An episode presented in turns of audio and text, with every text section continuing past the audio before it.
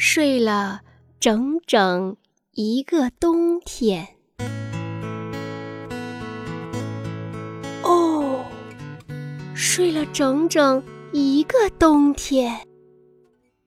小刺猬醒了，它伸了个舒服的懒腰。这时，小刺猬才觉得肚子饿了，饿极了。他整个冬天没吃一点儿东西。他打开门，门外春天的阳光照得他睁不开眼睛。春天的新鲜空气让他打了个响亮的喷嚏。这时，小刺猬才发现，在他的窗台下放着鲜红的草莓、白色的萝卜，还有一只喷喷香的大蘑菇。这是谁送来的呢？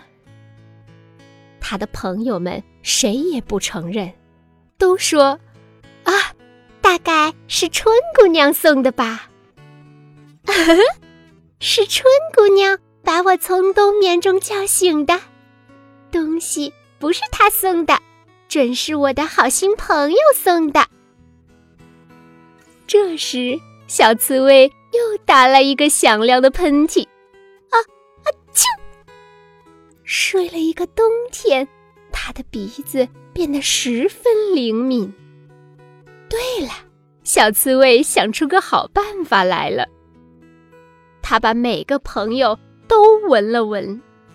松鼠身上有淡淡的草莓香，嗯，草莓是他送的。鼹鼠身上有股萝卜味儿，萝卜是他送的。灰兔身上有阵蘑菇香味儿，蘑菇。准是他送的，小刺猬，谢谢他的好心朋友。哦，睡了整整一个冬天，小刺猬收到那么多充满情意的礼物。